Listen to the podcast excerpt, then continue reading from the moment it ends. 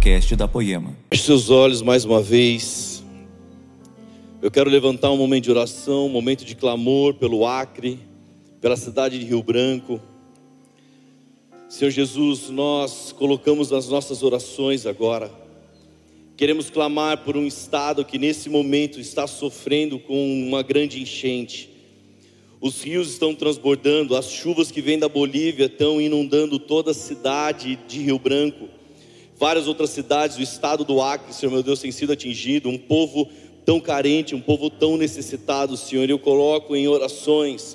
Eu peço, Senhor meu Deus, sobre a, a, as igrejas daquele lugar que mesmo em meio ao caos, mesmo ao meio de tanta turbulência, em dias tão terríveis, o, o Senhor possa prevalecer, o Senhor possa ser esperança para um povo que está perdendo todas as coisas, para um povo que está desesperado, desamparado, Senhor. Levanta a tua igreja. Eu oro pela igreja, a comunidade cristã mais, do pastor Manu. Eu oro por ele, Senhor, meu Deus, que o Senhor dê uma sabedoria nesse momento, que o Senhor dê, Senhor, meu Deus, uma área de atuação para alcançar os mais necessitados. Cuida do seu povo, Senhor meu Deus, cuida de Rio Branco, cuida do estado do Acre, no nome de Jesus. Que mesmo em dias difíceis, seja uma grande oportunidade do teu evangelho ser pregado, do anúncio das boas novas ser ministrado, Senhor.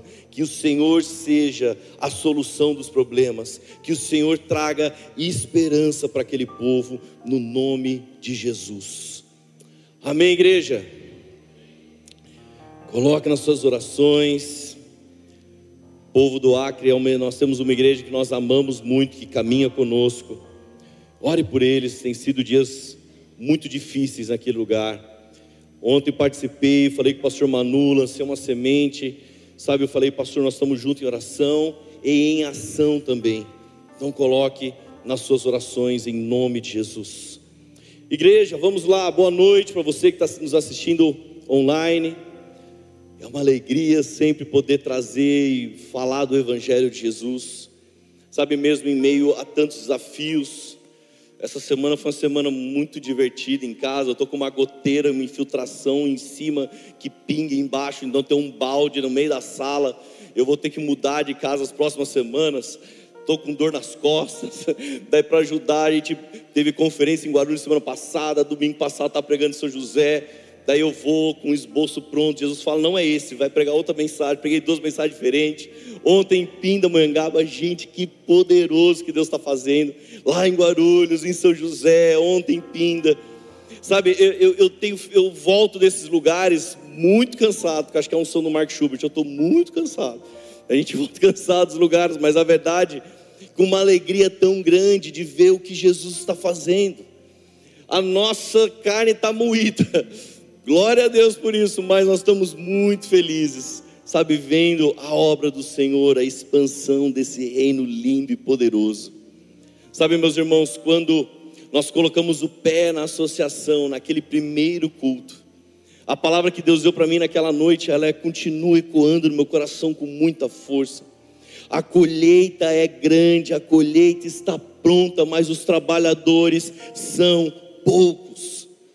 Jesus nos levou aquele dia na associação, assim como levou os discípulos nessa passagem e falou: Vejam que eu estou vendo, não há mais nada para fazer, a colheita está pronta, ela é farta, Taubaté está pronto, mas faltam os trabalhadores.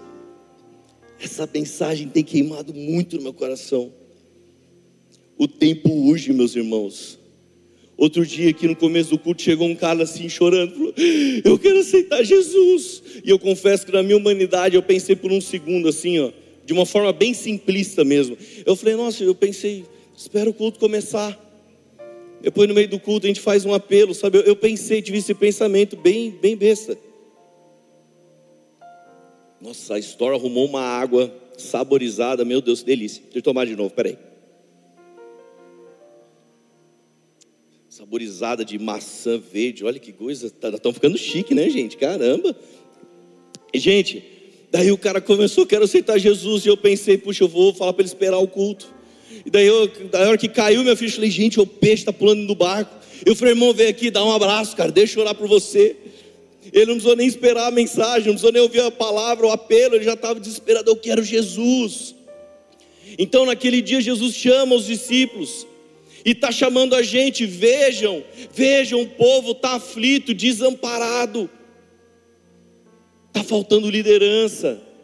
Não há missão sem compaixão, não há ministério eficaz sem misericórdia. E sabe, meus irmãos, a mensagem de hoje é uma construção para falar de um novo ministério de atuação da Poema. Que eu não vou contar, eu só vou mostrar no final para você ficar preso na mensagem até o final, tá bom? Então, segura aí. Quem viu os stories já viu, já pegou spoiler, mas agora você vai ouvir a mensagem. Sabe, um ministério ele não surge por uma estratégia, um ministério ele não surge por uma necessidade, porque o pastor desejou, porque sei lá, não, mas ele surge por um propósito a ser cumprido. Então nós vamos construir um entendimento até o final dessa mensagem. Sabe, na oração do Pai Nosso, Jesus nos deu um modelo, ele nos ensinou a como orar. Talvez algum tempo nós falamos repetidamente, nós aprendemos a ficar falando repetidamente as palavras e essas palavras perderam sentido. A Bíblia, o Senhor vai nos ensinando através de um relacionamento que Ele não quer um conjunto de palavras repetidas, mas Ele quer uma oração verdadeira do nosso coração. Mas a oração do Pai Nosso continua sendo um modelo, continua nos ensinando a base de como nós temos que orar. Então, oração do Pai Nosso, Mateus 6,10: Pai Nosso, estás no céu, santificado seja o teu nome. Venha o teu reino, seja feita a tua vontade, assim na terra como no céu. E continua. Então, olha só, eu quero pegar nesse ponto. Venha o teu reino. Que reino é esse? Certa vez eu preguei aqui na poema, muitos anos atrás, sobre uma bandeira que Jesus levanta. Se você gosta de história, se você acompanha as séries medievais, o que for, você vai ver que as bandeiras, elas, elas têm que demonstrar imponência, têm que demonstrar poder. Então, geralmente, uma bandeira tem um urso, tem um leão, um dragão, uma espada, um machado, ah, elas têm que botar medo. E Jesus ele vem na terra, meus irmãos, e ele levanta uma bandeira, mas o problema é que na, na bandeira de Jesus tinha uma manjedoura. Na bandeira de Jesus tem um burrinho, que é o que ele entra montado. Na bandeira de Jesus tem uma bacia para lavar os pés dos discípulos. Na bandeira de Jesus tem uma coroa, mas é uma coroa de espinhos. Na bandeira de Jesus tem uma cruz, representando a morte. Meus irmãos, de verdade, se nós não soubéssemos o Evangelho, seria muito difícil levar a sério uma bandeira como essa. Essa bandeira talvez não daria muito medo, mas não há dúvida que Jesus é rei. E com essa bandeira, Jesus começa a falar do reino dele, ele começa a falar através de parábolas. Que reino é esse? O reino dos céus é semelhante a um grão de mostarda. O reino dos céus é como uma rede lançada ao mar. O reino dos céus é como um tesouro escondido no campo. O reino dos céus é como um rei que preparou um banquete de casamento. Agora, será que era fácil para Jesus falar isso naquele tempo? Será que era simples? Meus irmãos, a mensagem desse reino era uma ameaça para o governo atual, era uma ameaça para os reinos que existiam naquele momento, porque existem vários reinos, e Jesus vem falar do reino dos céus. Então os essênios, quando eles ouviam aquilo, eles eram um grupo sacerdotal, mas que estava fora do poder. Eles queriam um lugar que os saduceus tinham de operar o templo. Então eles eram o reino dos essênios, eles estavam em briga e a mensagem de Jesus confrontava eles. Aos romanos, eles consideravam Jesus uma ameaça, sabe, a falsa tranquilidade política que eles tentavam manter. Aos saduceus, eles, Jesus ele vinha falando de um reino que condenava a lucrativa operação que eles tinham dentro do templo. Os fariseus, Jesus pregava um evangelho que eles falavam isso é uma falta de respeito com as leis de pureza, com os rituais. Então todo mundo estava brigando com Jesus, que reino é esse? Porque meu irmão ameaçava. As autoridades se revoltavam à medida que Jesus demolia, sabe, as suas práticas, os seus ritos. Como assim você está falando isso? Aqui todo mundo é assim, todo mundo faz assim. E a mensagem do reino era uma ameaça.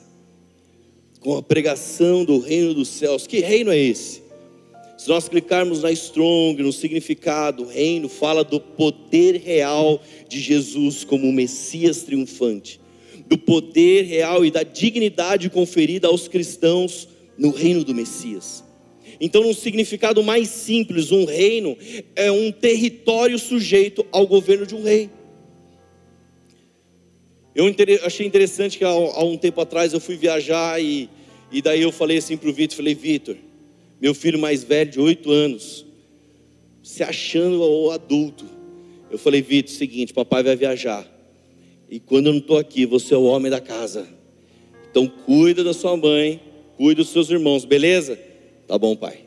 entrei no carro, saí, gente. Antes de eu sair de Taubaté, ele chega na Laura assim, ó. Mamãe, papai falou que quem manda aqui agora sou eu. E a Laura, meu irmão, porque a mulher pequenininha, o sangue corre mais rápido, né? Não tem muito lugar para ir, então só cai rápido. Ela falou assim: que, que é isso, menino? O que você está achando? Ela parece boazinha, né, gente? Vocês, é, você não sabe que eu sofro. Ela falou: que é isso, menino? Você está achando o quê? Você acha que você manda o quê aqui? Para com esse negócio. Ele achou que ele ia mandar na casa, e talvez a fala dele está ligado a ver as minhas atitudes em casa. E deixa eu te explicar uma coisa: essas atitudes não é a de um, de um é, é, é besta que fica, não, é o homem da casa que manda, pronto, acabou e todo mundo obedece. Mas o meu governo na casa é declarar: Senhor, venha o teu reino, venha a sua autoridade de poder e governo sobre a minha casa, sobre o meu lar. Não é um, um, um machismo, não é uma coisa, não, quem tem que mandar tem que ser. Não, mas é o lugar de responsabilidade que Deus me deu. E esse lugar de responsabilidade me faz falar: Deus, venha o teu reino seja feita a tua vontade. Amém?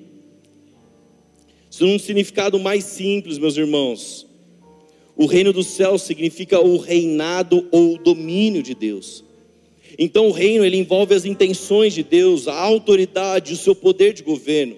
Portanto, o reino, ele não aponta para um lugar de Deus, mas ele aponta para as atividades de governo de Deus.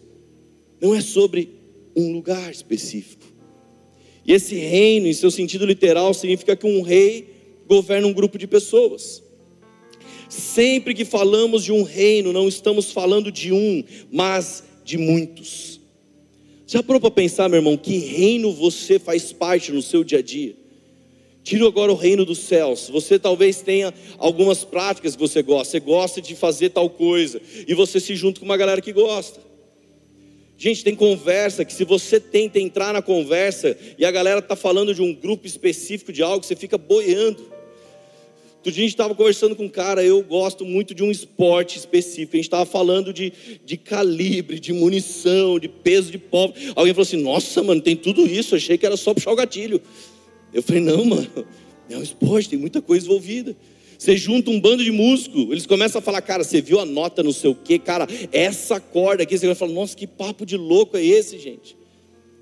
Você pega os cinéfilos, meus irmãos, cinéfilos é, é da hora. Outro dia a Poema gravou um vídeo, e nesse vídeo colocaram uma música. E quando eu vi a música, eu falei, mano, essa música é de um filme de 1960 e pouco que eu assisti com meu pai, The Good, The Bad and The Ugly, ou na versão português, Três Homens e um Conflito. Dos caras, caramba, mano, você é cinéfilo mesmo. Daí vem o Estevão, mas esse filme foi dirigido por tal pessoa, com o roteiro de não sei quem. Eu falei, ah, Estevão, é demais também.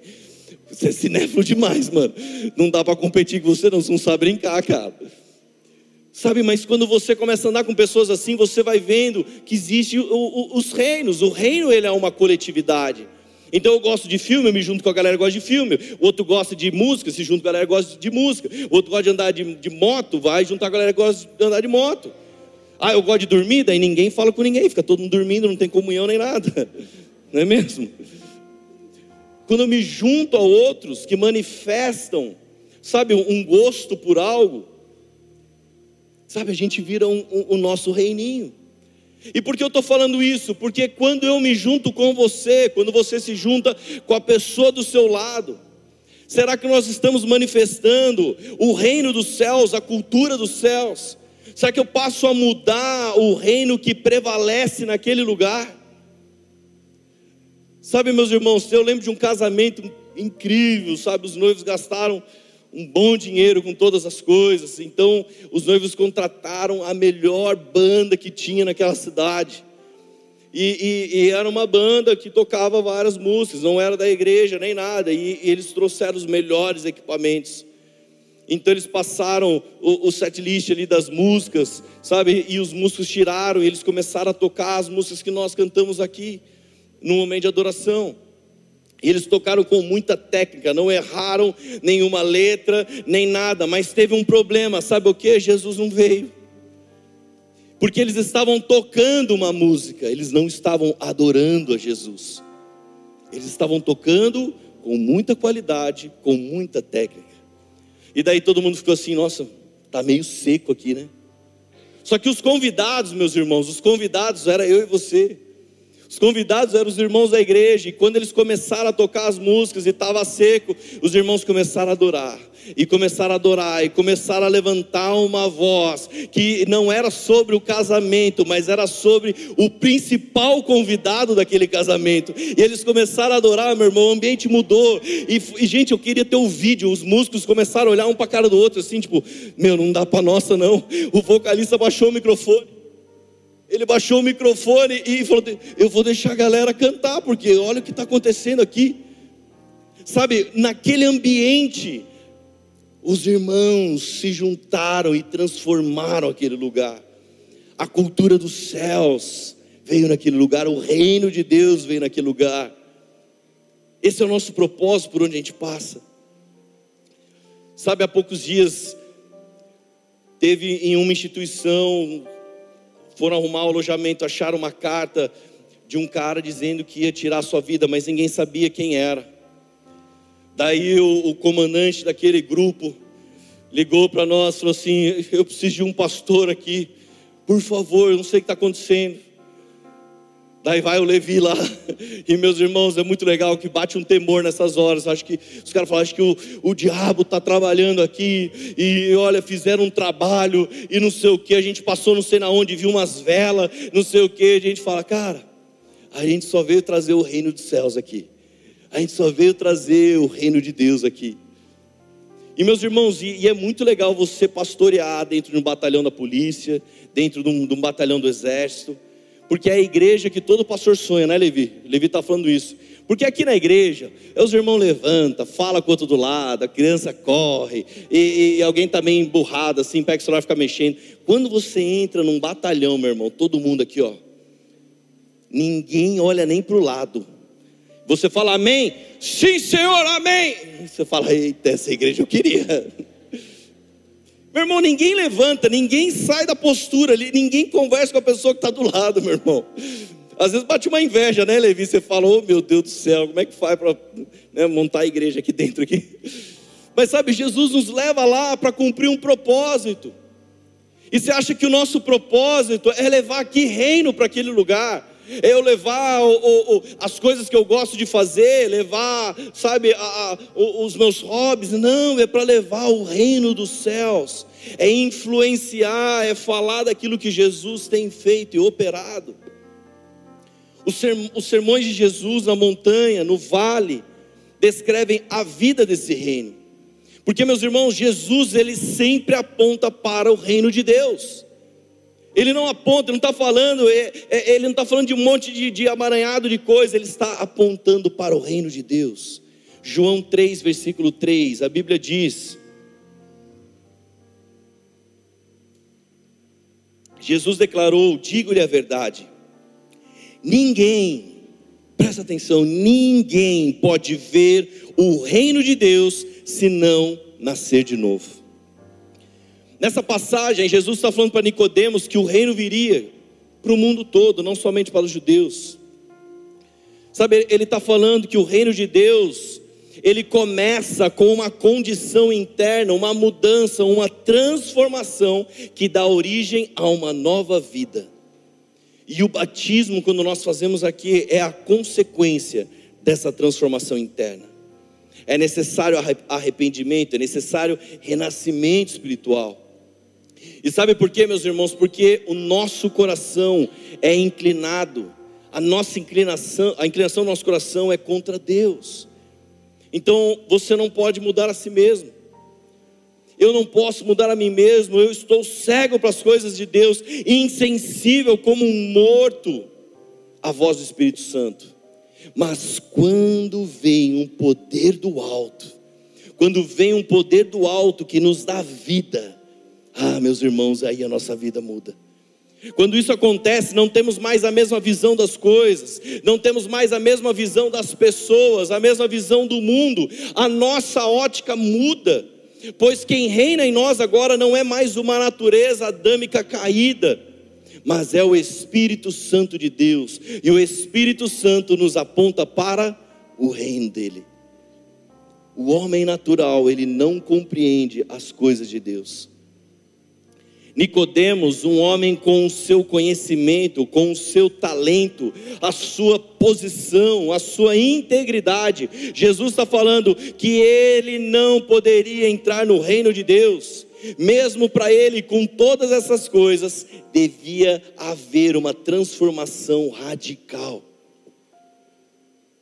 Presta atenção, meus irmãos, não se trata de um conserto de uma parte da nossa vida. Talvez alguns, eu e você, chegamos na igreja falando: Jesus, conserta essa área da minha vida. Jesus está falando, não é sobre consertar uma parte, mas é sobre uma renovação de toda a sua, a minha natureza. Porque aqueles que não nascerem de novo amam mais as trevas do que a luz. Quem não nasce de novo não tem prazer nas coisas de Deus. Sem o novo nascimento, o ser humano se conforma com o mundo ele se conforma e vive segundo o seu curso.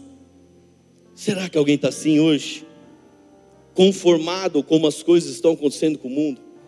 De acordo como a vida tem levado? Adorando aquela música, vida leva eu. Leva eu, vida, porque é desse jeito mesmo, não tem o que fazer. Meus irmãos, eu creio que a colheita está pronta eu creio que ela é farta e abundante, mas ainda faltam trabalhadores. Faltam trabalhadores porque talvez muitos estão acostumados e conformados com a vida que tem levado. Mas isso não é o que o Evangelho faz. Na parábola do semeador, em Mateus 13, versículo 3, Jesus falou muitas coisas por parábolas, dizendo: o semeador saiu a semear. Enquanto lançava a semente, parte dela caiu à beira do caminho, e as aves vieram e a comeram. Parte dela caiu em terreno pedregoso, onde não havia muita terra, e logo brotou, porque a terra não era profunda. Mas quando saiu o sol, as plantas se queimaram e secaram, porque não tinha raiz. Outra parte caiu entre espinhos, que cresceram e sufocaram as plantas. Essa passagem ela é muito rica, eu vou talvez de uma certa forma falar bem pouco dela, porque tem muita coisa que poderia falar. Sabe, ela fala primeiro do tipo de terra que nós somos. E quando a mesma parábola, quando nós vamos para Lucas 8, versículo 14, traz um entendimento ainda mais fácil, ainda mais claro de se entender. A Bíblia diz: As que caíram entre espinhos são os que ouvem, mas ao seguirem seu caminho são sufocados pelas preocupações, pelas riquezas e pelos prazeres dessa vida e não amadurecem. Mas as que caíram em boa terra são os que com um coração bom e generoso ouvem a palavra, a retêm e dão fruto com perseverança. Meus irmãos, a semente é a palavra de Deus. E o seu crescimento, ela simboliza o surgimento do reino em mim e em você. Então a palavra foi lançada em nós, e à medida que estamos caminhando, ela começa a crescer. Mas a palavra aqui está dizendo que a semente que cai entre arbustos espinhosos, ela é sufocada.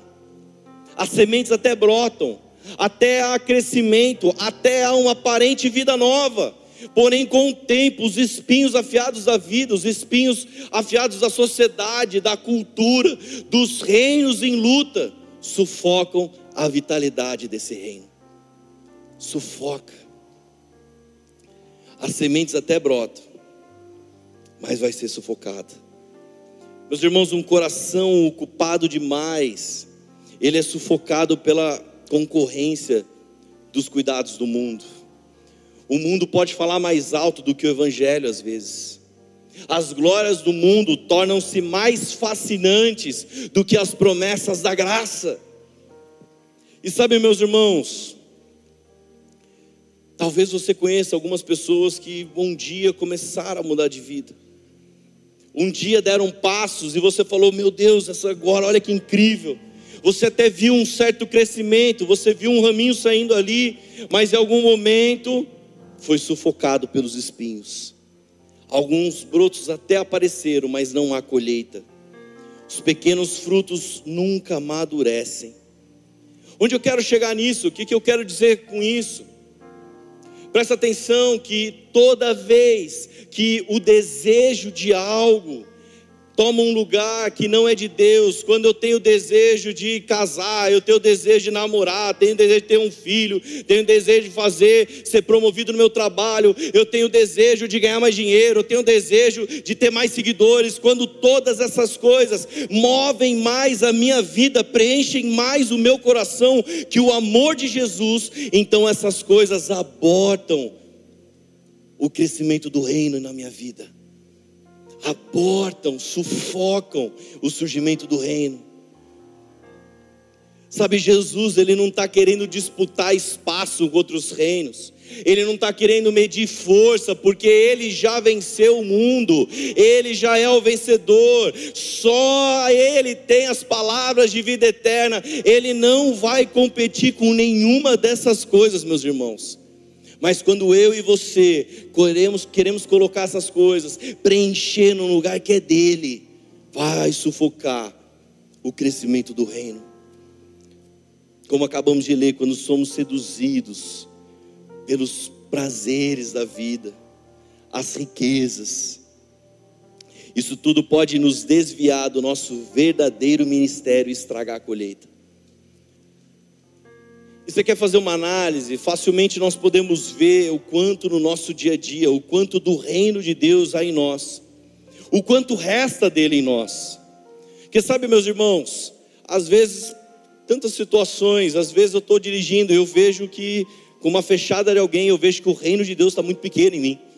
Eu falo, Jesus, seu reino precisa, precisa aumentar. Outro dia aconteceu uma situação, eu liguei para o Leandro e falei, cara, ora por mim, velho, ora por mim, porque Acho que eu estou quase demoniado aqui. Ele falou, cara, o que, que aconteceu? Eu falei, não, um irmão aqui fez umas coisas. Eu falei, cara, eu, eu não vou orar para Deus dar força, porque se Ele der força, eu, eu vou lá e vou usar essa força. Tem uma chavinha, às vezes, que a gente tenta desligar dentro de nós, da nossa natureza. É muito difícil. Nesses dias eu vejo quanto o reino de Deus está pequenininho em mim. Às vezes alguém fala assim: eu vou parar de jogar bola com os irmãos, porque é melhor jogar bola com o pessoal do mundo que com os crentes. Então eu não vou jogar bola. Eu falo, irmão, o problema é você.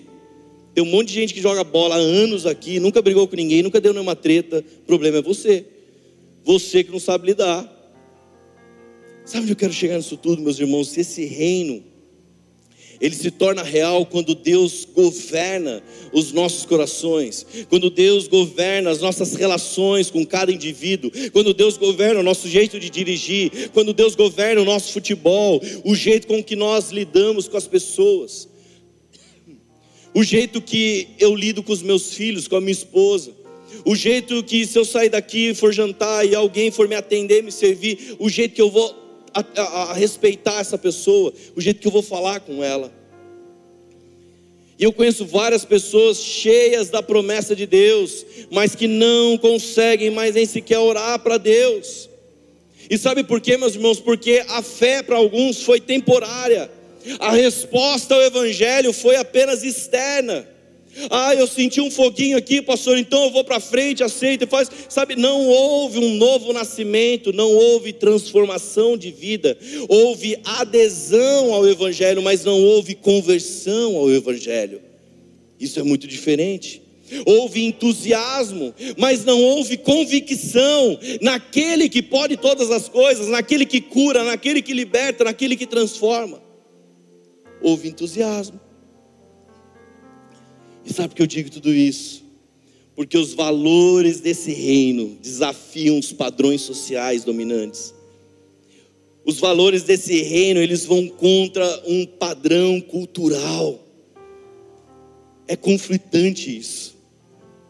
Porque naturalmente, numa jornada, se você caminha com pessoas, você vai entender que nos reinos existem regras. Então, por exemplo, se você andar com um cinéfilo, meu irmão, tem uma coisa que você não pode fazer nunca. Você fala, você assistiu aquele filme? Ah, eu assisti, o cara morre no final, né? Fala, nossa, mano, como é que você deu spoiler do filme, cara? É morte isso. O cara já contou o final do filme. Você fala, como? Não faça isso, é um pecado o que você está fazendo. É quase que Hebreus 6, 6. Depois você lê lá essa passagem. É quase que isso. Eu falo, misericórdia, você não pode fazer isso. Existem regras para você andar em certos grupos, você não pode. É que nem uma vez chamaram para pescar, e olha, eu contei isso há muito tempo atrás, eu detesto pescar. Um negócio chato que eu tô de pescar, meu irmão, você tem que ter muita paciência com negócio. Daí quando eu chego lá, o pessoal chamou, vamos lá pescar. Daí eu chego lá, a primeira coisa que o cara fala assim: Hum, você veio com uma camisa errada. Eu falei, ô louco, o que que tem? Falou que você é camiseta branca, branco, peixe, ele olha o branco debaixo da água, assusta ele. Eu falei, nossa, peixe? Esse peixe é ninja mesmo, né? Daí os caras lá preparam e tal, daí coloca, Deus já e aí, como é que foi o culto ontem? O que, que você achou? O cara, peixe vai ouvir. Nossa, caramba, gente. E eu tô lá, eu tô vendo o cara do lado, o cara lá, pega-te, é, pegando peixe toda hora, e eu lá. Ô mano, qual anzol que você usa? O cara, shh, peixe. E o cara pegando peixe eu lá sem fazer nada. Falando, mas que isso que é essa? O cara, depois te conto. Mas depois não, quero pegar o peixe aqui agora, meu Deus do céu. Nunca mais vou pescar nesse negócio. Mas a verdade é que se eu quero pescar, eu começo a olhar e falo, puxa, eu preciso usar a varinha certa, o anzol certo, a isca certa, a cor da camisa certa. Eu tenho que conversar com a minha mulher durante umas três horas para poder chegar no dia e falar assim, eu quero silêncio agora. Para não precisar conversar com mais ninguém. Porque eu acho que quem pesca deve fazer isso. O cara fica lá, não conversa com ninguém, gente. Parece um bando de doido lá. Fala, nossa, coisa chata. Deus abençoe quem gosta de. Ó, o pastor Zé Barreto, ó. Ele gosta de fazer isso aí. Não é mesmo, pastor? E agora que fechou o salão, hein? Ô, Glória, fechou o salão não, né? Ele parou de trabalhar, o salão continua. Mas, pastor Zé, que Deus abençoe muito a pescaria na sua vida, em nome de Jesus. Mas não só peixes, tá bom? Eu digo de vidas mesmo, viu? Vai pescar muitas vidas para honra e glória do Senhor, meu amigo. Aleluia.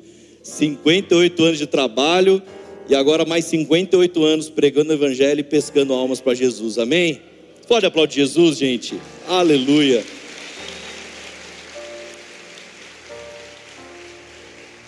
Sabe, meus irmãos, quando nós caminhamos, se eu começo a caminhar com o grupo de pescadores, eles vão começar a moldar o meu jeito, as minhas roupas. E quando nós caminhamos com pessoas, quando nós caminhamos com os irmãos da fé, o que, que acontece com a gente? Sabe, será que nós estamos sendo moldados? Eu acho legal que tem gente que chega e a cada cinco palavras, seis é palavrão. Porque tem uma que tem dois sentidos de palavrão. Você fala, caramba, você foi bom mesmo. Cinco, seis foi palavrão. Sabe, é alguém que está acostumado, convive em certo meio e, e chega falando um monte de coisa, mas no andar com os irmãos as coisas começam a mudar.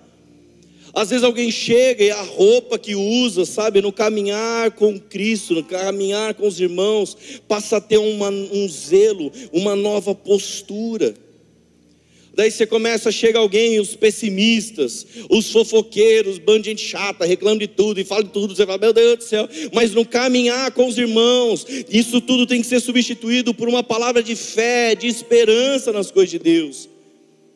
E quando eu vejo que alguém está andando há muito tempo com os irmãos em Cristo, mas a verdade é que algumas coisas não mudaram, eu falo, puxa, está faltando mais comunhão, você está falando muito palavrão, precisa andar mais com o corpo quando a roupa ainda está focada, sabe, em sensualizar, em se mostrar, é porque talvez tenha gasto muito tempo se alimentando de TikTok, de vídeo de YouTube, de Instagram, sei lá. E essas coisas não são erradas, gente. Não estou falando que você não pode assistir, e muito menos falando que você vem feio para o culto, está amarrado, repreendido em nome de Jesus. Venha bonito.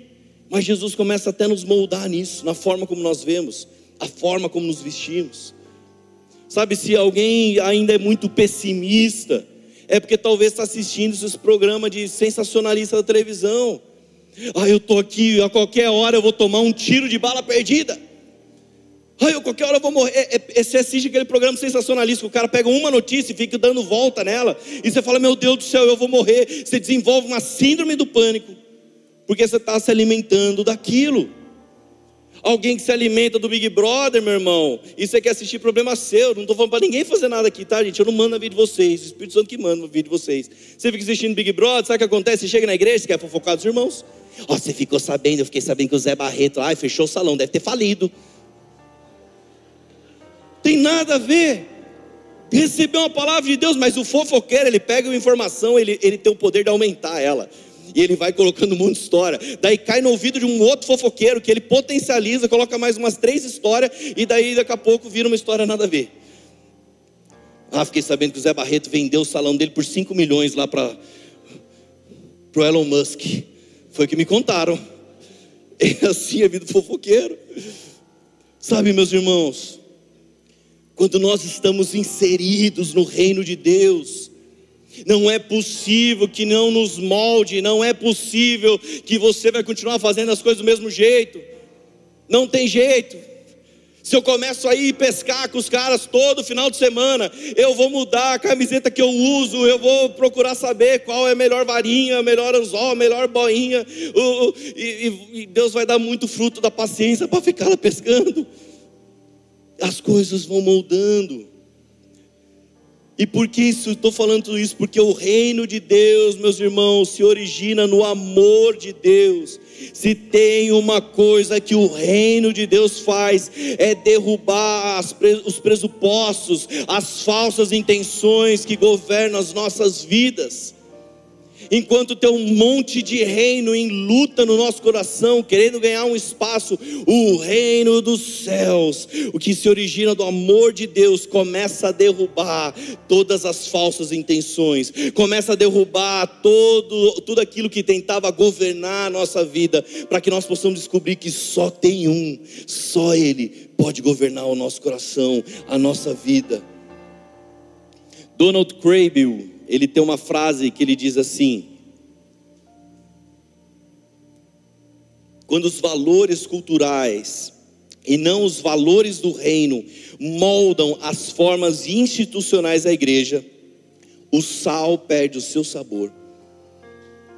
Imagine você fazer aquela panela de arroz e você tem um sal, mas esse sal perdeu o sabor. Você joga e não vai mudar. É isso que acontece se a, a cultura do mundo moldar a igreja de Jesus. O sal não tem sabor. A cultura da igreja, ela é, ela jamais vai ser impulsionada pela grande sociedade. Mas a cultura da igreja é impulsionada pelos valores e as prioridades do reino de Deus. Que assim seja sempre em nome de Jesus.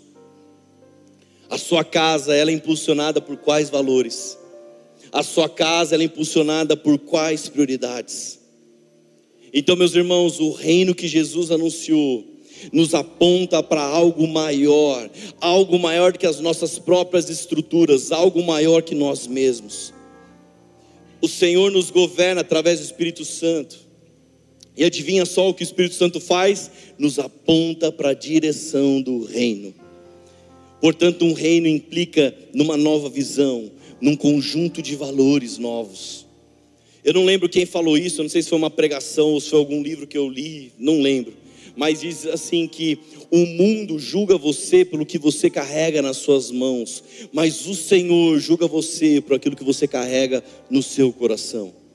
E sabe, os reinos que lutam pela nossa por um espaço no nosso coração. Os reinos que querem tomar conta das nossas atitudes, eles fazem que a gente tenha muito mais preocupação com o que está aqui, com o que eu estou mostrando. Então eu tenho que carregar algo nas minhas mãos para que as pessoas vejam, as pessoas saibam que eu sou isso, que eu sou aquilo, ou sei lá eu o que. Mas Jesus quer saber o que está no nosso coração, porque só Ele vê ali. Jesus está preocupado o que tem no seu coração. Eu não quero saber o que está na sua mão, porque se eu tiver o seu coração, sou eu que coloco as coisas certas, sou eu que coloco as chaves certas na sua mão, sou eu que coloco fogo na sua mão sou eu que coloco um propósito a ser cumprido na sua mão. Então, Ele quer o nosso coração. Ei, meus irmãos, o reino é o reinar de Deus em nossas vidas. Agora presta atenção, porque esse reino não fala de todos nós sermos do mesmo jeito, no mesmo formato, Ctrl C, Ctrl V, mas o reino de Deus fala de cada um de nós carregarmos a mesma bandeira. Que bandeira é essa? A bandeira que tem uma manjedoura, a bandeira que tem uma bacia para lavar os pés, a bandeira que tem uma coroa de espinhos, a bandeira que tem uma cruz. Dá, dá um, uma cotovelada, irmão, que está do seu lado aí. Meu irmão, essa mensagem é para nós. Nós vamos levantar a mesma bandeira. Jesus, nos sermões da montanha, no vale, descreve a vida desse reino. Em Mateus 4, 23. Jesus foi por toda a Galiléia, ensinando nas sinagogas deles, pregando as boas novas do reino e curando todas as enfermidades e doenças entre o povo. Então aqui entra a nossa parte. O que fazemos com o que carregamos?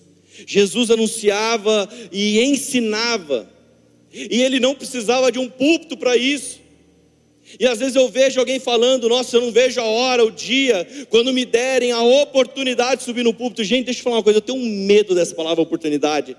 Conta para ninguém não. Se você falar um dia ao lado, quando tiver uma oportunidade, nós dá até um arrepio assim, me fala, não fala isso não. Como é que faz? Alguém falou assim: como é que faz para pregar na poema? Eu falei para a pessoa: não sei. Eu fui um dia, o Leandro falou assim: ele mandou mensagem duas horas da manhã. Falou, mano, você prega amanhã. E desligou o telefone. A primeira mensagem minha, eu ia pregar no culto às 10 horas. Eu fiquei sabendo duas horas da manhã. No mesmo dia, eu tive ali oito horas para preparar a minha primeira mensagem. Que oportunidade que ele foi me dar, né? Podia ter avisado um pouquinho antes. Obrigado, Lê. Fiquei com muita raiva dele naquele dia, aleluia mas Jesus fez algo. Sabe, alguém está esperando o púlpito para começar um ministério, e essa é uma confusão que fazemos naturalmente. Alguém está esperando, olha, o dia que eu tiver uma oportunidade, e só que tem gente que não está esperando nada, está cumprindo o evangelho, está fazendo, porque se eu espero a oportunidade, eu estou dizendo que Deus só pode usar aqueles que estão aqui em cima. Deus só pode usar o Ladentim, só pode usar o Levi, o pastor José, a pastora Cida, Lé, só, só pode usar essas pessoas, porque essas pessoas sobem e estão pregando, outras pessoas não podem. Eu amo contar essa história do pastor Zé Barreto, porque meu irmão, ele, ele vai cortando cabelo. Um dia, um irmão aqui da igreja, um pastor, falou assim: Ô Zé Barreto evangeliza todo mundo mesmo. Eu falei: por quê? Porque ele estava me evangelizando. Cortando meu cabelo, o cara pastor aqui da igreja. E cortando meu cabelo e me evangelizando. Eu quase aceitei Jesus de novo naquele dia na cadeira. É o meio, é o trabalho, está ali. Então, se eu estou ali, eu vou pregar o Evangelho, meus irmãos. E quando nós esperamos a oportunidade, é quase que uma transferência de responsabilidade. Olha, só em cima do púlpito que pode pregar o Evangelho. Mas Jesus não tinha púlpito, e por onde ele passava, ele pregava, ele anunciava as boas novas, ele curava, ele libertava. É para mim e para você, meus irmãos. Ah, só Jesus fazia isso? Não, você também pode. Deus vai dar pessoas para você no seu dia a dia, no seu trabalho. Você vai ser o pastor que tem no seu, no, no, no seu ambiente, no seu escritório, no seu, na fábrica, na linha de produção. Você é o pastor daquele lugar. Começa a pregar o Evangelho. Começa a pregar. Junta com outros dois, três crentes que estiver lá, mano, vamos começar a orar aqui, vamos consagrar tudo para Jesus. Então os fariseus uma hora chegam para Jesus e falam: Ei, Jesus, Fala para nós quando esse tal reino que você está falando vai vir. Lucas 17, versículo 20 e 21, a Bíblia diz: certa vez, tendo sido interrogado pelos fariseus sobre quando viria o reino de Deus, Jesus respondeu: O reino de Deus não vem de modo visível, nem se dirá aqui está ele ou lá está ele, porque o reino de Deus está entre vocês. Jesus é agora interrogado e o povo quer saber quando é a chegada. Os fariseus, eles estavam esperando um reino exterior, um reino terreno, um reino visível. Eles esperavam isso. E deixa eu te falar, o reino de Deus é uma realidade espiritual invisível. Ele está entre nós e dentro de nós. Por isso que um religioso, um, um descrente, ele não consegue, ele tem dificuldade em entender isso. O reino de Deus está entre nós e dentro de nós. Se nós procurarmos por evidências do progresso do reino em lugares, ou em eventos, ou em programações, talvez nós não vamos achar nada. Mas quando nós começamos a conhecer o que Deus está fazendo no coração das pessoas, então nós vamos ver a manifestação desse reino. Porque o reino transforma, meus irmãos. O reino de Deus nos transforma. Porque se nós temos algum inimigo na nossa vida, a resposta da nossa natureza seria matar o inimigo, mas a resposta do reino é amar o seu inimigo. Se nós temos alguém que nos odeia, a resposta do mundo é odiar essa pessoa de volta, mas a resposta do reino é faz o bem para ela. Se alguém nos amaldiçoa, o mundo fala amaldiçoa de volta, mas o reino de Deus fala, sabe o que? Abençoa ela de volta. Ô meu irmão, tem hora que você entra nos lugares e manifesta umas coisas muito estranhas, e começa lá a falar umas coisas, fala assim: eu declaro, eu profetizo bênçãos sobre a sua vida no nome de Jesus. Começa a abençoar. Se alguém te agride, o mundo é para revidar, mas Jesus nos ensina a revidar com a outra face.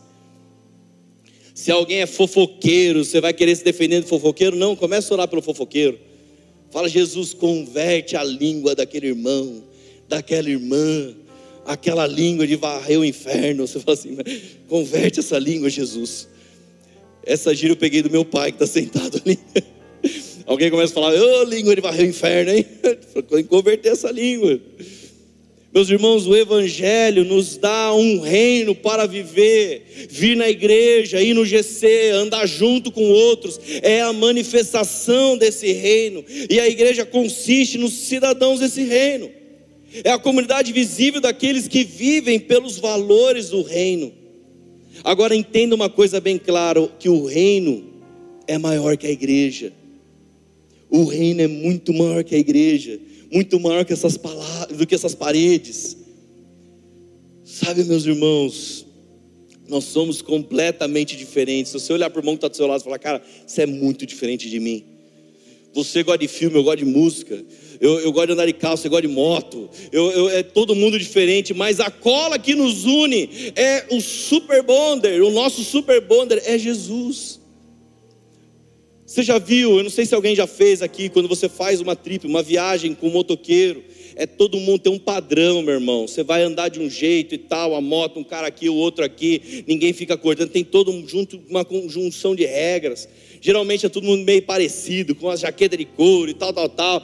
E daí, sabe como é essa viagem do reino de Deus? Um cara tá de moto, o outro tá de carro, o outro tá de triciclo, o outro tá de patinete, o outro tá de skate, daí tem um cara de bicicleta, daí tem um cara correndo. Você fala, meu Deus do céu, que rolê aleatório é esse? E você fala, esse é o reino de Deus.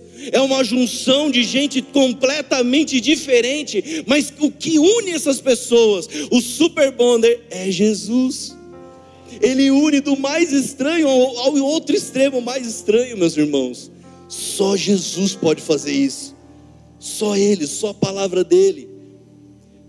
De verdade, para para pensar. Se Jesus estivesse hoje caminhando na rua, nesse exato momento, sozinho, gritando versículos bíblicos, a gente talvez iria olhar e falar assim: ai que louco,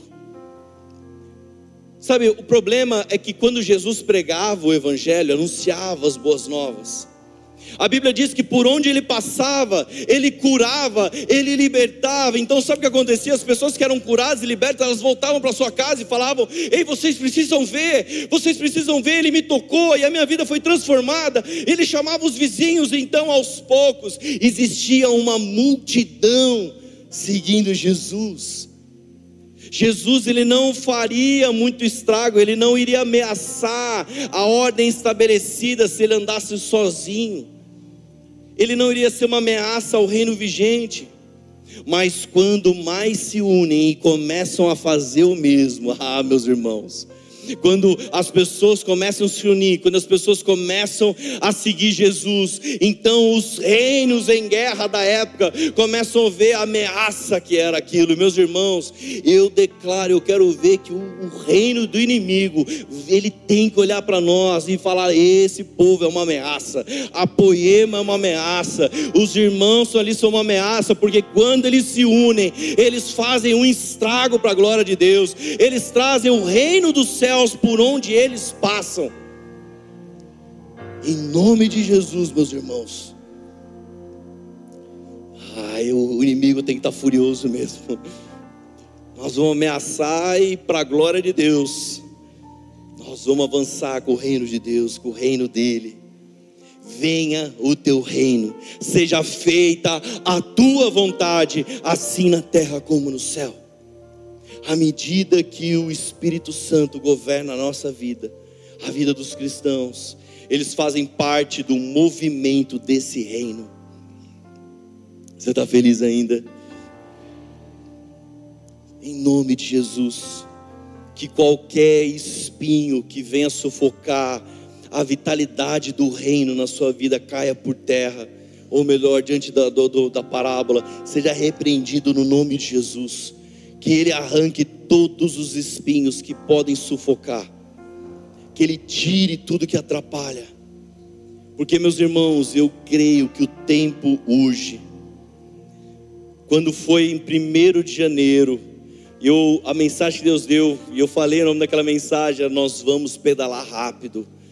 Nós estamos apenas em março e Deus já fez tanta coisa.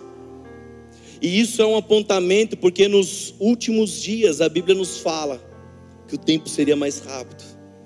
Os dias estão ficando mais curtos, meus irmãos. O tempo urge, as pessoas estão desesperadas, desamparadas, como ovelhas sem pastor. E eu estou clamando, eu estou construindo toda essa mensagem para falar do nosso novo ministério. Eu não aceito uma igreja conformada com as pessoas que estão tendo uma vida longe do Senhor. Eu não aceito uma igreja conformada, acomodada, acovardada para um monte de gente que está desesperada. Elas não sabem como buscar, elas não sabem a quem buscar. É tanto reino lutando por coração delas.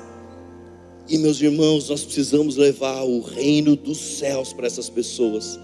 Coloca a arte aqui do nosso novo ministério, por favor o conecte. Aplauda Jesus, meus irmãos, para a glória dele. Deixa eu falar uma coisa para vocês. A igreja, ela precisa servir mais a cidade. E nós vamos ser intencionais na expansão do reino de Deus. Sabe, por muito tempo, o Leandro, ele foi se tornando apostólico, cada mensagem dele e ele, a mensagem que ele, a palavra que ele lançou, um poema às nações, ela aconteceu. Eu lembro o dia que ele falou: Olha, aproveita quando nós estamos juntos, porque vai chegar um dia que as nossas reuniões vão ser por vídeo, porque vai estar cada um num lugar. Isso já aconteceu. E eu vejo nesse último ano e meio, a igreja ela tem se tornado cada vez mais pastoral. E por que isso? O Leandro tem um governo apostólico, um governo alto, e a Poema tem se tornado uma igreja, Poema Taubaté, uma igreja pastoral, para servir a cidade, conectar, sabe, o evangelho à, à, à cidade, amar a nossa cidade. E para que isso? Conecte então é para trazer gente para dentro da igreja? Não, é para levar o reino de Deus até elas. É para trazer a cultura dos céus a elas, é para trazer os seus valores, os seus princípios, trazer o poder real desse reino. Então, ao servir a cidade, amar a nossa cidade, eu creio na manifestação do reino de Deus. Eu creio muito. Sabe, eu glorifico a Deus porque por muitos anos o DOR teve um trabalho incrível, tem muitos frutos o DOR. E, e muitos trabalhos que o DOR fazia, nós vamos dar continuidade, nós vamos estender isso mas eu realmente creio que nessa virada, a igreja se transformando numa igreja cada vez mais pastoral, níveis maiores de maturidade nos qualificam para lugares de mais responsabilidade. E meus irmãos, o que nós temos visto é que Jesus tem aberto portas para nós entrarmos em vários lugares da nossa cidade. Nós entramos na polícia, no exército, na Fundação Casa, entramos no hospital, entramos no presídio, entramos em clínica, de recuperação, mas ao mesmo tempo também tem trabalho na praça, tem gente na rua, tem o vizinho, e, e Deus está abrindo portas tão específicas, meus irmãos, e o Connect é esse ministério que vai atuar na expansão intencional do reino de Deus, levar a palavra. E meu irmão, aquele que ouve a palavra de Deus, se ele quiser ir para a Assembleia de Deus, para o Bola de Neve, para a Igreja da Cidade, pra... não importa, a gente não está aqui para buscar é, membros para a Igreja Poema, nós estamos aqui para servir a nossa cidade, amar a nossa cidade e declarar que o Evangelho, o reino de Deus vai alcançar cada ponta do território da nossa cidade de Taubaté. Então, como que é o Conect, meus irmãos? Meus irmãos, é qualquer coisa. Ô louco, pastor, como assim? Nós fizemos agora uma arrecadação diante do que aconteceu, das enchentes aqui. Nós fizemos uma arrecadação incrível de cesta básica, meus irmãos, foi poderoso. Cesta básica, isso nunca mais vai parar. Sempre que você quiser doar um alimento, por favor, roupa ainda não precisa, mas alimento. Nós sempre estamos levando alimento. Talvez você não vê a poema falando, porque de verdade, gente, se tem uma coisa fantástica no nosso meio, é que quando alguém passa necessidade no, na nossa igreja, às vezes nem chega para nós, nem chega para o time de pastores, porque o próprio GC, a galera se une, a galera fala, cara, o irmão aqui está precisando fechar uma conta de luz, o cara está passando fome, está precisando de roupa de criança, o GC fecha junta, e isso é uma família espiritual. Mas a verdade é que o Connect é para falar com as pessoas de fora da igreja. Então, o que a gente já tem como essência nos GCs continua, mas os de fora da igreja. Então nós fizemos agora arrecadação, levamos roupa, colchão, alimento para muitas pessoas que perderam praticamente tudo, levamos brinquedo. Sabe, mas a, a, foi tão bem sua arrecadação que sobrou. E quando sobrou, Levi falou: lá, eu vou levar aqui em quatro clínicas de recuperação, beleza? Eu falei, cara, vamos embora. Daí uma das clínicas, meus irmãos, antes do, do, Levi chegar com a doação, estava lá os irmãos dobraram o joelho e falaram: Jesus, ou o Senhor provê um alimento para nós, ou a clínica vai fechar amanhã porque não tem comida. Daí chega lá os irmãos da igreja da Poema: A paz do Senhor, irmão. A gente veio trazer uma semente aqui, os irmãos, meu Deus do céu, eu não acredito, vocês são provisão de Deus. Isso é o Connect. Nós vamos levar a cesta básica, o Connect pode ser a capelania dentro do, do hospital, da polícia militar, do exército. O Connect vai se tornar em algum momento algum profissional, alguém aqui que é um é, dentista e vai oferecer um tratamento odontológico para duas, três pessoas carentes. Alguém, algum psicólogo vai oferecer um tratamento para alguém, eu não sei, alguém é professor de jiu-jitsu, vai falar, cara, eu, eu quero juntar aqui uma galera, e, e gente, qualquer coisa, qualquer desculpa, para a gente conectar as pessoas a Jesus, as pessoas descobrirem o amor de Jesus. Quando eu estava na Poema de São José, um dia chega a Mari, uma das nossas líderes, ela falou assim: Laden, será que eu posso comprar uma caixa de caneta Bic? Eu falei, para quê? É que esse final de semana vai ter prova do Enem. E eu fiquei sabendo que tem muita gente que chega no dia da prova do Enem e a caneta tem que ser transparente, as pessoas levam a caneta errada, então as pessoas saem desesperadas atrás de uma caneta. Eu posso comprar uma caneta Bic e ficar lá na porta para semear para as pessoas e dar um abraço e orar para elas. Eu falei, irmã, não vai comprar uma não, vai comprar duas, eu quero semear outra caixa, vamos embora. Daí sabe o que acontece? Ela ficava lá na porta do Enem, a pessoa passava, não dava nem bola para ela. Da pessoa ia e alguém falava assim: ó, caneta, sua caneta não é transparente, você não pode fazer a prova. A pessoa saía desesperada, meu Deus do céu, e agora? Daí chegava assim, ela com a caixinha de caneta. Quanto que custa a caneta? Se ela falasse que custava 50 reais caneta bica, acho que alguém comprava. Ela falava assim: não custa nada, custa um abraço e uma oração. Ai meu Deus, ela abraçava Jesus, abençoe essa pessoa, que ela faça uma boa prova no nome de Jesus, amém. Meu irmão, o Connect vai ser uma caneta BIC se for necessário. Eu não sei que estratégia, Deus vai nos dar muita estratégia no meio do caminho. Agora que fique claro que o Connect, ele não é para resolver o problema das pessoas. Alguém chega e fala: Ai meu Deus do céu, eu estou passando necessidade, eu preciso que alguém resolva o meu problema. Nós não vamos resolver o problema delas o saco de arroz, sabe, a dedicação de uma visita, de um tempo, tudo isso tem um propósito que não é resolver o problema, mas é apresentar aquele que sim pode resolver todos os problemas, anunciar as boas novas, cumprir fazer a pessoa entender o que a Bíblia diz em João 8:32 e conhecerão a verdade, e a verdade os libertará. Meu irmão, esse é o poder do Connect, é apresentar Jesus, conectar as pessoas ao reino dos céus. E quando as pessoas se encontram com Jesus, eu creio num novo nascimento, eu creio no reino de Deus crescendo. O seu amor é oferecido livremente a todos, mas unicamente através da redenção nós podemos ter uma nova vida em Cristo. A morte de Cristo é a nossa vida e a fé em Cristo é o nosso único passaporte para o céu. Então, meus irmãos, eu não sei você, mas eu quero fazer a minha parte. A colheita é grande, mas faltam trabalhadores. E talvez você pode pensar, acho que o trabalhador é o irmão que está do meu lado, mas essa mensagem é para você. Essa mensagem é para mim a colheita está pronta, Taubaté está pronta, ela é farta, ela é abundante.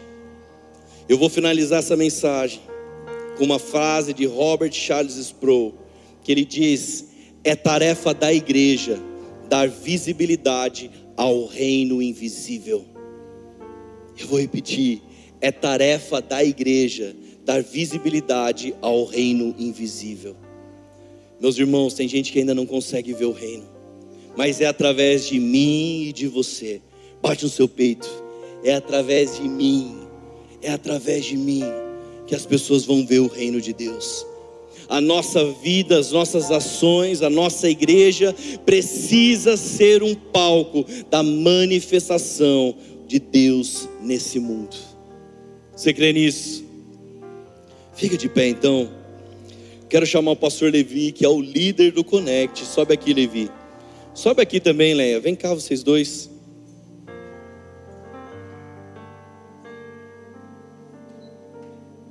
Quero que eles orem para encerrar esse culto.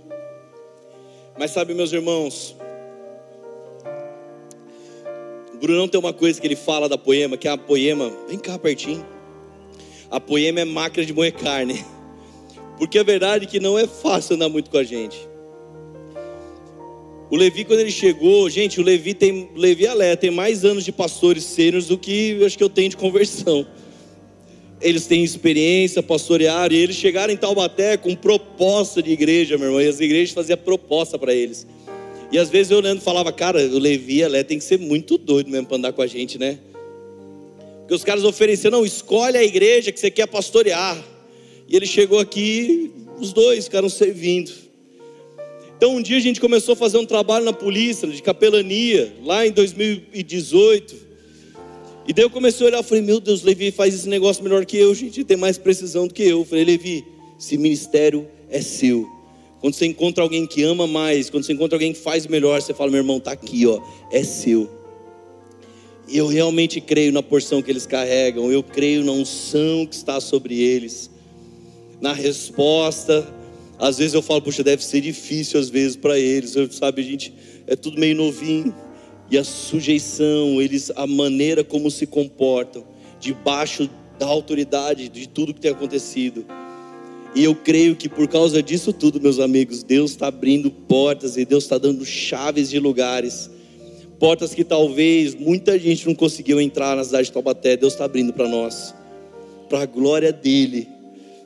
E vocês fazem parte de todo esse processo, junto com toda essa igreja, junto comigo. Então, encerra o culto aí, cara. Você sabe fazer isso melhor que eu também. Glória a Deus. Eu não vou falar o nome, mas eu conheço uma professora que quando as crianças estão muito assim perturbadas, ela abraça a criança e fala: está repreendido em nome de Jesus. Estabelece paz no coração dessa criança. Isso é o Connect. Eu conheço alguns Ubers que ministra bênção antes do passageiro descer. Eu conheço mecânico que abençoa pessoas. Eu conheço lojas dessa cidade que se tornou um lugar de bênção. Isso é o Connect. Eu tenho um testemunho da Bruna. Ela trabalhava numa padaria e tinha uma mulher que ela era a líder de uma casa aonde ficava as garotas de programa. E essa mulher sempre vinha de manhã buscar em torno de 20, 25 pães. E de repente essa mulher chegou lá na padaria e buscou três pães. E ela virou e falou assim: por que só três pães? Não vai levar para as meninas? Ela falou assim: Não, eu não sei o que está acontecendo. Eu não tenho mais moça para trabalhar. Sabe o que é isso? A igreja está em pé orando. A igreja está em pé orando. Você está sendo chamado nessa noite para esse trabalho, para a gente tocar essa cidade. No lugar onde você está. Você, como profissional, você está sendo chamado para a gente tocar essa cidade, para a gente resgatar essa cidade. Tem um trecho bíblico que diz assim, que Jesus falou assim: Eu estive preso e vocês me visitaram. Eu estive nu e vocês me vestiram. Eu estive doente vocês me visitaram. E os discípulos perguntou: Mas quando, Jesus, que fizemos isso? Quando vocês estão fazendo a um desses meus pequeninos, vocês estão fazendo a mim. Hoje nós tivemos um culto pela manhã, e quando estava para terminar, um dos staffs falou: Levi, tem duas senhoras ali fora que está precisando falar com você. E eu cheguei lá, ela falou assim: Eu estou chegando de Dourados, estado de Mato Grosso. Cheguei essa semana, a gente não tem fogão, a gente não tem o botijão de gás. Eu não tenho nada, eu estou morando num barraco com essas três crianças. Eu não tenho alimento. Por um acaso a igreja pode ajudar? Eu fiquei sabendo que essa igreja pode me ajudar, por isso que eu vim aqui. Aí eu falei: pode sim, me dá aqui o seu endereço. Amanhã eu vou na sua casa. Eu vou levar lá o fogão, eu vou levar lá o botijão de gás. Mas como é que você vai fazer para almoçar hoje? Virei para a mulher e falei assim: Você o que, que é? Você é sua vizinha dela. Na sua casa tem fogão, na sua casa tem botijão de gás? Tem. Então nós vamos, você vai levar o alimento e empresta para a sua vizinha, mas amanhã nós vamos suprir essa necessidade. Sabe o que é a igreja conectando? A igreja conectada. Antes de terminar, eu preciso dar mais um testemunho. A empresa de ônibus Pássaro Marrom eu não estou aqui fazendo merchan, mas olha que interessante, eles colocaram todos os guichês da Pássaro Marrom como ponto de arrecadação de alimento e vestimenta para São Sebastião.